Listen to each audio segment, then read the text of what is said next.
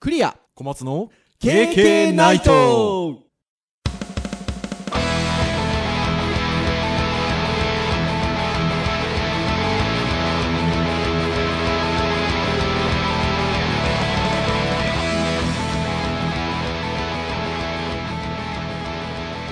経験ないとはい、ということで、えー、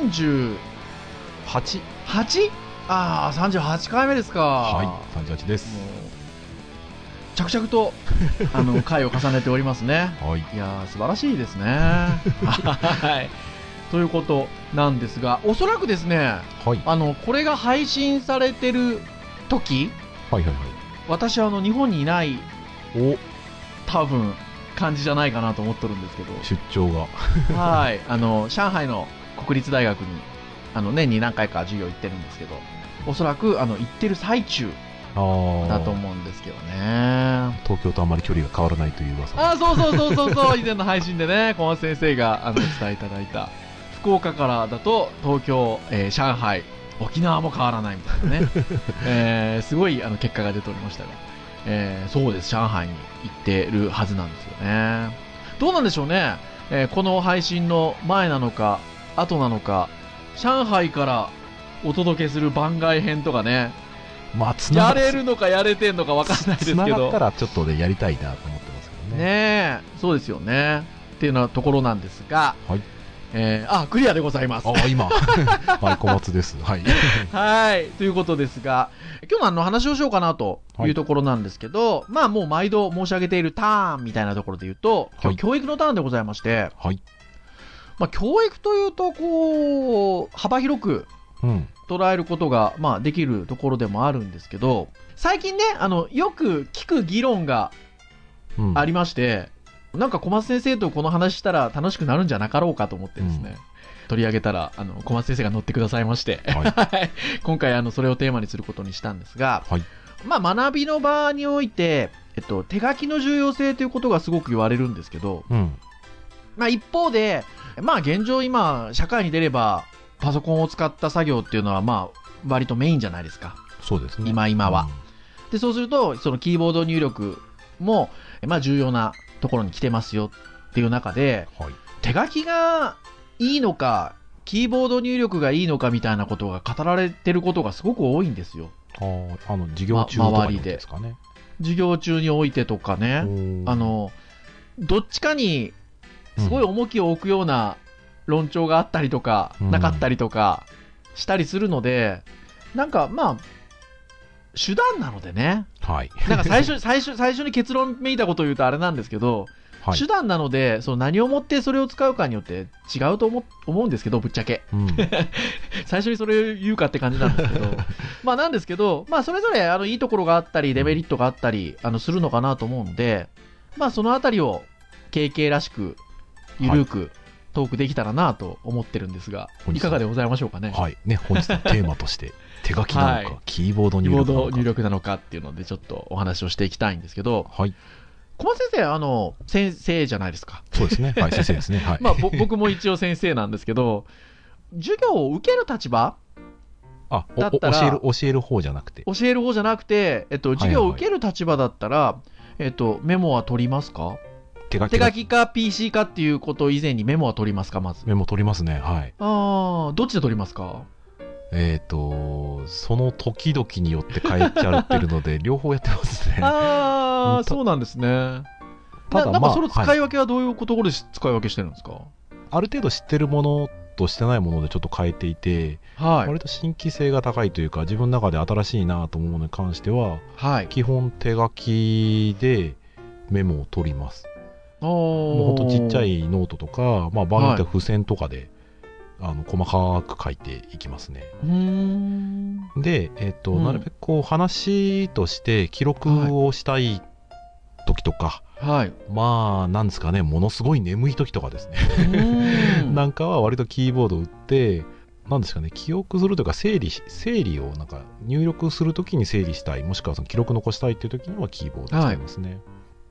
まあ、かくいう私はですね、その自分が授業を受ける立場っていうところであるとするならば、やっぱ手書きでメモ取るかなって感じがするんですよね。うんどうまなんあでしょうね、小松先生もそうかもしれないんですけど、なんかこう手書きで学ぶ方がなんか脳にこうちょっと刷り込まれるような感覚がうんないですか、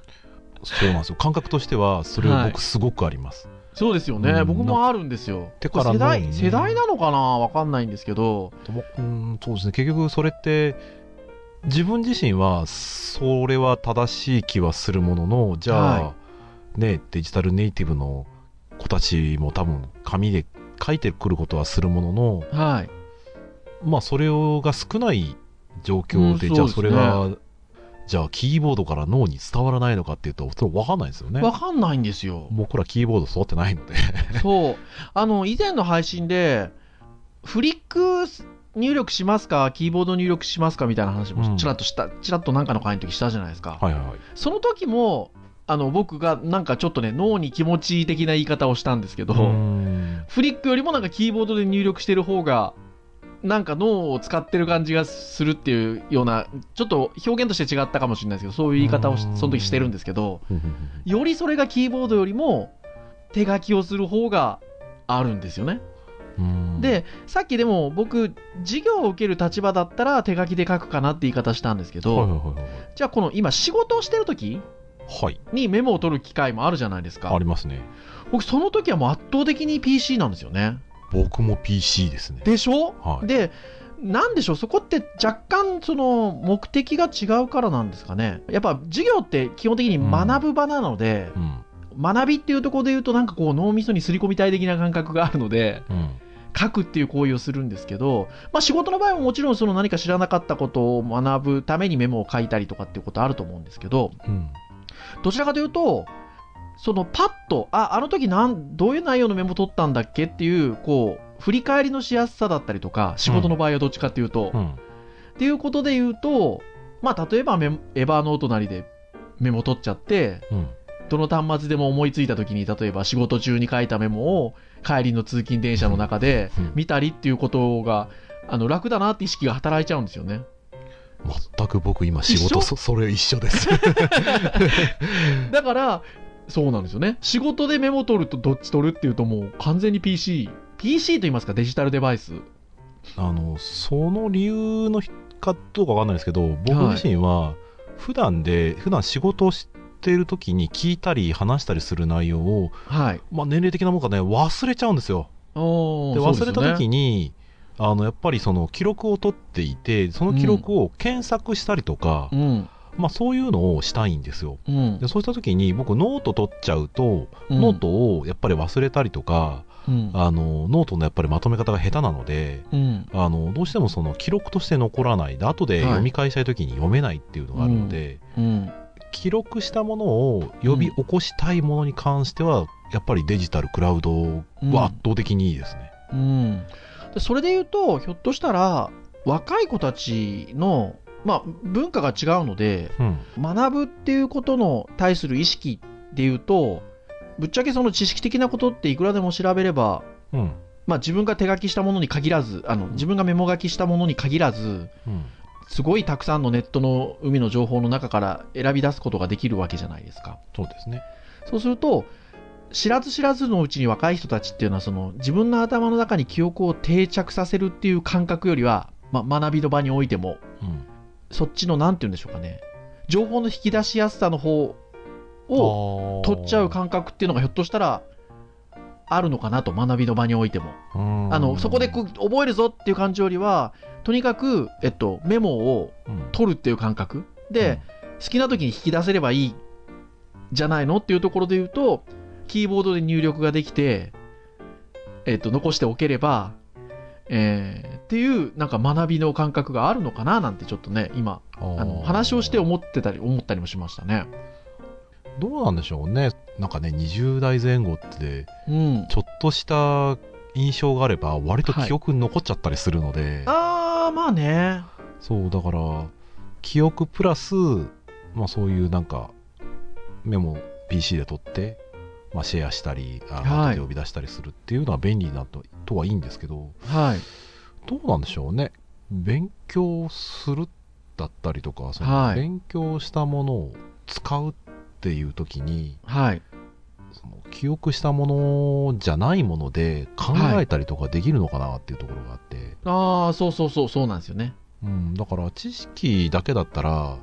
あの調べて分かることは別に覚えなくてもいいっていうなんとなく僕の中ではありつつも、うん。でも考えたりとか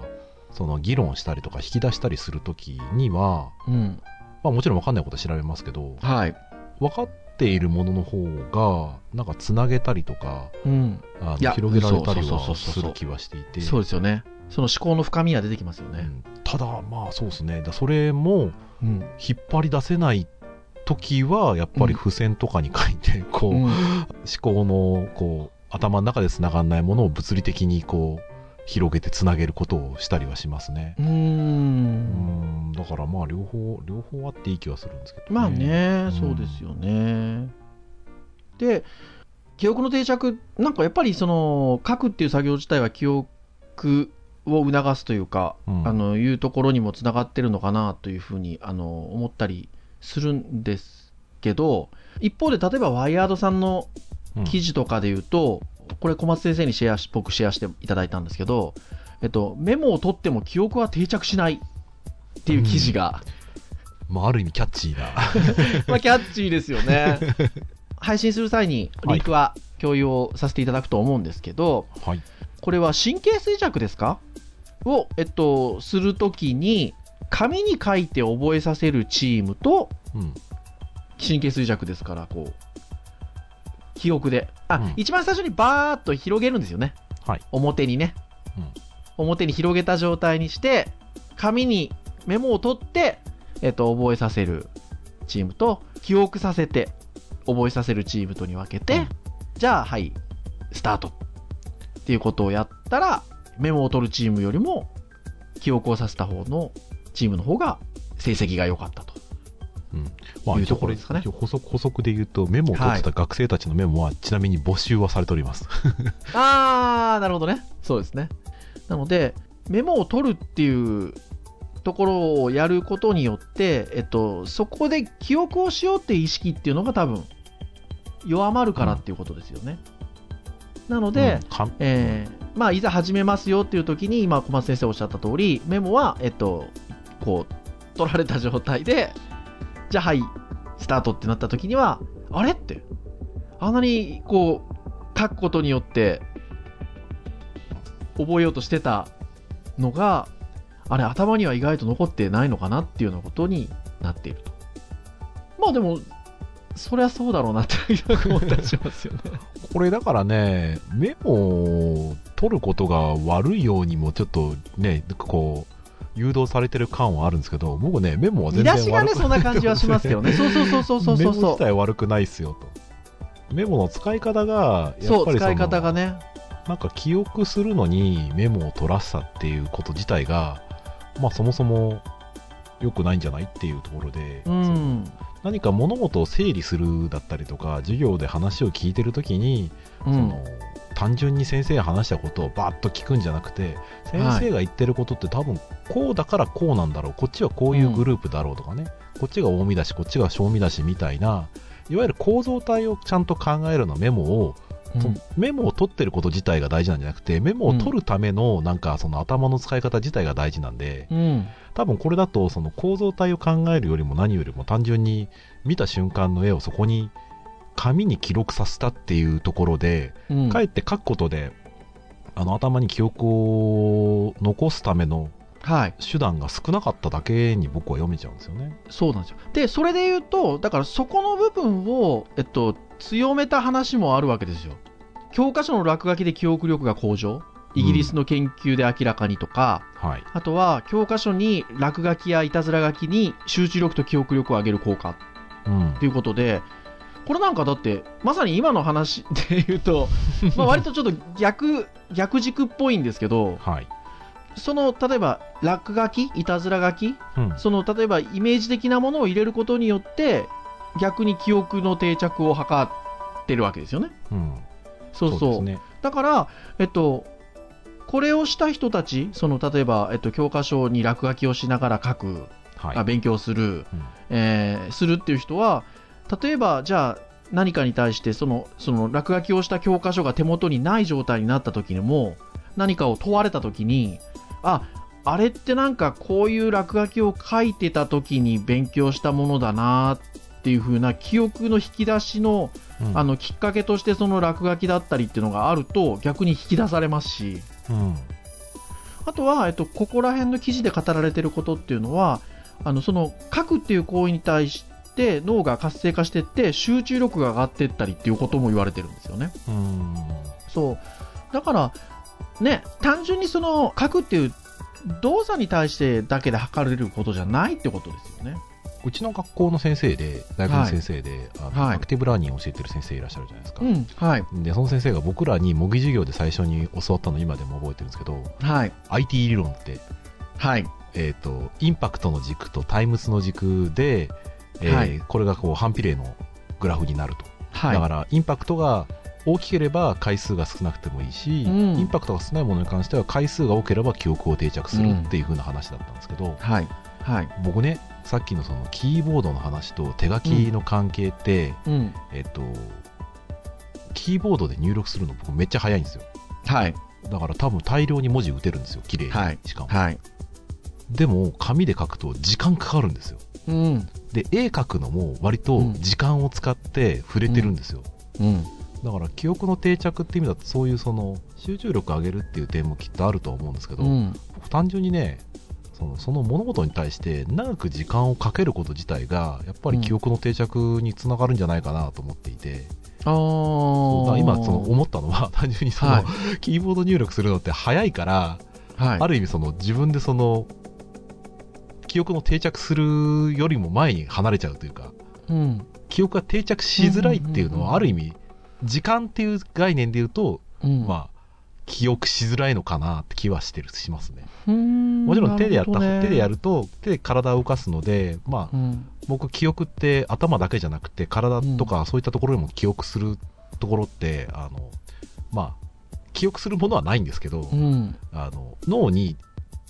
覚え込まれる複雑な情報の一部として手だったり足だったり動かしたっていう情報が入ってると思ってるので、うん、まあノイズにもなるけどまうん、うん、あ,、あの長くそのそれを覚えたりとか整理するっていう意味ではなんか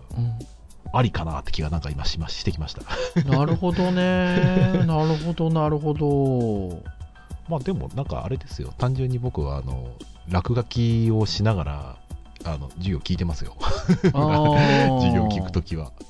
であその遊うねんでるのかって遊んでるのかと思われるかもしれないけど僕は真剣にそれに関する絵を追いかけしながらメモを取ってでやっぱりその方はね満足感も高いし記憶も高い気がなんとなくしていてうん、うんまあこれね主観でしかないんですけどねそこあはね、ー僕今小松先生のその IT 理論はいの話を聞いてその後にそのキーボードと今あの手書きの話をされてた時になんとなくちょっと今からする話別に何何のオチもないかもしれないはいけどあの感覚的に感じたのがはいキーボード入力は入力をするのが早いので、はいたくさん文字が打てるっていう言い方をしたじゃないですか。で、えっとまあ、手書きはいはいの場合にはちょっと時間がかかると、はいまあ、表現力豊かな、えーことはできるけれど時間がかかったりっていうのはあるなっていう話をされてたんですけど、うんあそうかと思ってキーボードの入力された入力さ文字ってあのインパクトねえなと思ってあープロポーションがなんかただの文字がダーッと並ぶだけのものなので。あーなんかそこに対してしてインパクトって全くないなと思ったんですよ。あでーなるほどあのはい手書きで書くものは、まあ、自由度が高いので腕の,、うんうんあのまあ、インパクトがあるものださっきの落書きもそうですけどはい記憶にインパクトのある情報を作りやすいじゃないですかそうですねでそれで言うと、まあ、キーボードで入力されたものっていうのはインパクトがない情報が携帯だけれども、うんうん入力がしやすいことによってその数を多くかければ、タイムズが稼げるってことですよね。うん、そうですね。ね、と定着をするってことじゃないですか。うん、そうですね。で各あの行為に対してはその回数こなせないかもしれないんですけどうん、多少なりとも時間がかかるんだけど、ただそのことによってインパクトは残せるのでうん、記憶に定着するんだなっていうふうに思ったら、うんなんか IT 理論とキーボード入力と手書きって言い得て妙だなと思って聞いてうーました。んねそれ今今の話聞いてて僕なんか逆にあ、はい、そうかねそのウェブデザインとかのかん話をとかをする時とかに、はい、あのまあ、全全体的に概要を話するわけじゃなくて、はい例えば読ませる文字とかかあのなんか見せる文字は違うみたいな話をするんですよはい、はい、はい。でその時にやっぱりその印象のある文字と印象のない文字ってフォントのプロポーショナル違うよねって話、んそうですね。で手書きってある意味常に新しいフォントだなっていうのがあっーそてうですね。 そう形がその読みやすいとかっていうのは別で読みにくいからこそある意味インパクトあるかもなっていうのはすごくあーそう感ですじましたね。確かにね。手書きのフォン手書き風フォントとかもね場所によって我々使いますもんね、うん。いやはや。 じゃあもしかするとあれかもしれないですよキーボード入力する時も手書き風フォントの方が実ははかどるかもしれないですよあ あ、確かにね。それであれ確じゃないかですかにね。それで極めつけあれじゃないですか、こう、サーフェイスとか、あの、iPad Pro みたいに、ノートを書きつつ、ペンでこう、ちょっとこう、さらに追加をこう、書きつってきたら、実は、いいんじゃないですか。か。ねえ。確かにね。面白いな。 そう、だからちょっとそういうことをね、じゃ実際やったかわかんないですけど、クライアントさんで、あはの、打ち合わせしてるときにい。、はい。そういうカタカタカタって打って、部分的にこう、今打っているサーフェイスに対して、こう、ペンでこう、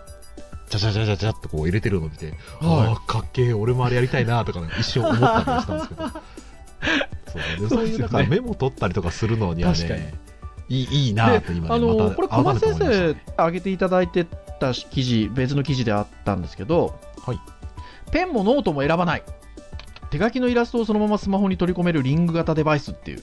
あ記事を挙げていただいていて、あ、はい。なんか、この辺もなんか今の話の流れで言うと、面白いっちゃ面白いですね。ね、こういうのって、いいとこあり、悪いとこありな気はするんですけど、はい。ただ、なんか、机が広ければ、はい。こういうデバイスと入力デバイスと、なんか両方持ちたいですよね。はい、あのこれペンにつけるんですよね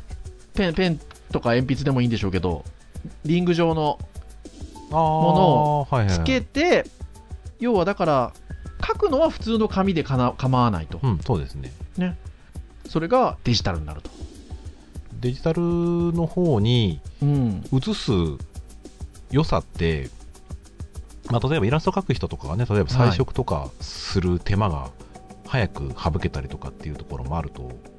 思うんですけど、はい僕らがさっき言ってたそのビジネス上で使う話で言うとはいメモを取ったものがいつでもどこでもどこどこからでもねこうクラウドで拾えるっていうのはは割とありかなと思っていい、て、うん、あとはここになんか、紐付けるタグか日付かなんかを入れたら、もうそれだけで僕らからしてみたら有用な情報だと思います。うんそうですねやっぱりだからそう考えてみても最初のにちょっとなんか結論めいたことを言ったところからスタートしちゃいましたけど、はいまあどっちがってことじゃないんですよねどっちかっていうことでもないし、えっとじゃあそのアナロえっと手書きでってことで語る場合もそうですし、えーキーボードで、まあ、デジタルでってことで語る場合もそうですけど結局そこの中で何をしようとしてるのかとかうんあのーというところであの答えって違ってきちゃうので そうですね。ね目的に応じて、どっちが、どっちの優位性もありますからうーね。んっていうところ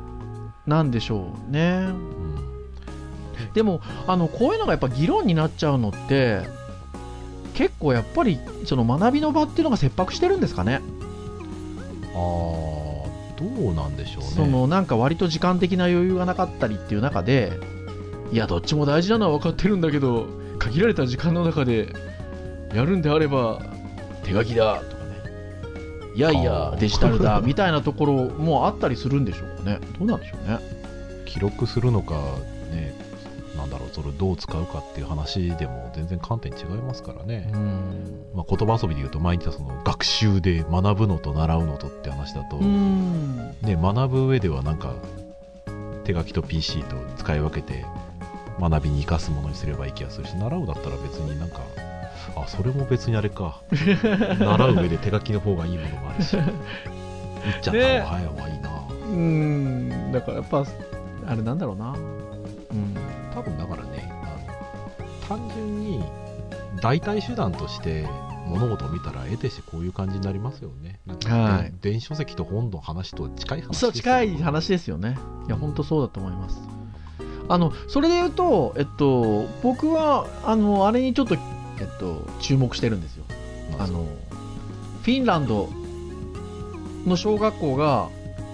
えっと、今年からかな2016年度のカリキュラムから小学校のカリキュラムで手書きで文字を書かない筆記体を教えないほうキーボードを教えるおーっていうのを2016年から始めるっていう記事が、えっと、まあ1年ぐらい前かな、うんちょっと話題になってたので、あの、まあその予定通り行ってれば今年、今年度から始まってるはずうんなんですよね。まあなんでそういった形になってるかっていうところで言うと、まあキーボードで文字を入力するスキルはこれからますます重要になってくるので、えーまあ先生が手書き文字を教え続けることもできるけれども、えーまあその手書きをするっていうことはキーボードでのライティングに準ずるもの、うん継ぐものになるというところで、まあそうやって大きく舵を 切ったと。なので、まあ、フィンランド国内でももちろんこれ、ね、反対意見もうん出てる中で2016年度からっていうことになってるのででもだから僕あんまりねだからいやーいいんじゃないの悪いんじゃないのっていうのはだから言いたくなくてうんあのちちょっと注目したいなっていううんどんな感じになるのかなっていうのがあの単純に気になりますね。そうですね。まあ、うんなんか、あれですね。この記事の中で、ああ、いい点もありつつも、うん気になる点もあるなーっていうところはあって、うん一個の軸だけでちょっと語りたくないところは、うん、なんかわかりますね。うんうん、だから、なんだろうな。キーボードとやっぱ書くことを、ここでやっぱやっぱ同じところで論じてしまうと、うんうんそりゃ、キーボードによる弊害は絶対あるし。ありますもんね。でもキーボードによるこれからのメリットっていうのもあるしでそれは今まで誰も体験してないところにうん近しい話なのでうんこれをねこういい悪いってなかなかね難しいですよ難しいでね。すね。キーボードの方に舵を切りますよっていう、えっと、中に、えっと、あグレートカルチュラルイノベーションっていう言葉が出てるらしいんですよね、文化的に非常に大きな衝撃をっていうイノベーションをっていうことで言うとまあね実際のところがどうなのかわからないんですけど、えっと、前向きな取り組みとしてその文化的なちょっと改改革もっていうところがなんか含まれているような気がして、うんうんなのでなんかあのちょっと注目したいですよ。うんそうですねちょっとこうどうなっていくのかねそうどうなっていくのかななっていうのがね、すごくありますね。といったところでしょうか。ね、なかなかいい時間はいもう割とね30分ぐらい実 は喋ってるんですよ。はい。というところで、 はいなんか喋り足りないことはないですか大丈夫ですかまあそうですねやっぱりこれ軸として面白いなと思いつつもはい。複数の観点があるのでそうなんですあよ。のね、だから記憶したい、こういう授業で記憶したいっていう風になったらやっぱりいろんな観点であの場面分けができたらいいなと思うし、うん。そこはなんか、ね、教室において先生が学生に価値観を教えたりするのは大事なことではあそるうんだけそうどそうそうそうそう。まあなんか可能性を潰すことを、うんまあ、あえて、ね、してしまうのも良くないなとそう思そうのでそうそうそうそうそうそうそうそううんおっしゃる通りそうだから、ね、こうこういうのを関わってるものからしてみたら幅広く受け入れたいしそうですよもね自自分なりにこういう場面ではこういう風な方が、まあ、いいよともしくは、えーその理屈だったり自分が感じてきたことを価値観を持って、まあ、押し付けずに伝えることはやりたいなって感じはちょっとしますね。そうですよあのね多摩川の湘南ギャルみたいにフリック最強って言っててもいいわけですよもう手書きだキーボードだじゃなくてフリックが最強だっていううん子もいるわけですしでも今小松先生おっしゃった通りそこをいやいやみたいなところは言うのは簡単なんですけどねそういうところから生まれてくるものもあるでしょうしね、うん、だってなんか潰すのはもったいないですよね潰すっていうかもうねその人はその人の価値観を持ってそれを体験してきて逆に言うと僕らは体験してこなしかてっないたっていうそうそうそうそううそう、んことを持っていいって言ってるわけだから、うんそれは僕らがしてない以上それは僕は認めるべきだと思うだかうん そうそうそうそうらもちろん両方やってきて、えー、とこっちがいいよっていうふうに言ってくれたらそれはそれでまた別の興味深さがあるので、ね、そしたら、はあじいゃあ俺らもう一回じゃあフリックやってみようかなって気にはなるし、うんそうだからそこはあそういう観点が生まれてきたんだっていう時点でしかなくて今うん自分がフリック最強かと思 って試そうとは思わないんですよだからもちろん両方やってきてそれがね理屈的にすごく刺さるものがあればそれはさやりますよ、はまあ、そこはねあの体験してきたかどうかってね価値なんか比べてるのとその人の僕らが知らない価値観とではまた話が違うと思うのでい、うん、なんてこれもまたね 長くなりそうな感じですけどそうですねなんかまた別の機会にはいいろんな軸で話ができればなと思いますねはいはい。KK ナイトなんですが、えー毎週木曜日に、えー配信をしております。はい。はいですので、まあ、公式サイトから直接聞いていただくこともできますし、えー iTunes ストアで購読登録していただければ、えーまあ、毎週自動的に木曜日に、えー降ってくるということでございますので、まあ、あの、はちょっとなんか iTunes ストアだなんだよくわからんと、ちょっと聞いてみたいなという方は公式サイト行っていただければ、 もう直接そこにプレイヤーがあるので聞いていただけますし、あなんか面白そうなことを毎日毎週ゆるく話してるんであのちょっと時間のある時にでも聞いてみようかなと思う場合は購読登録していただけるとうんありがたいかなということでございますねはい。はいというところで以上といたしましょうかねはい。はい、えー本日お届けをいたしましたのはクリアと小松でした。それでは皆さんまた次回の配信までさようならさようならインシャンハイえ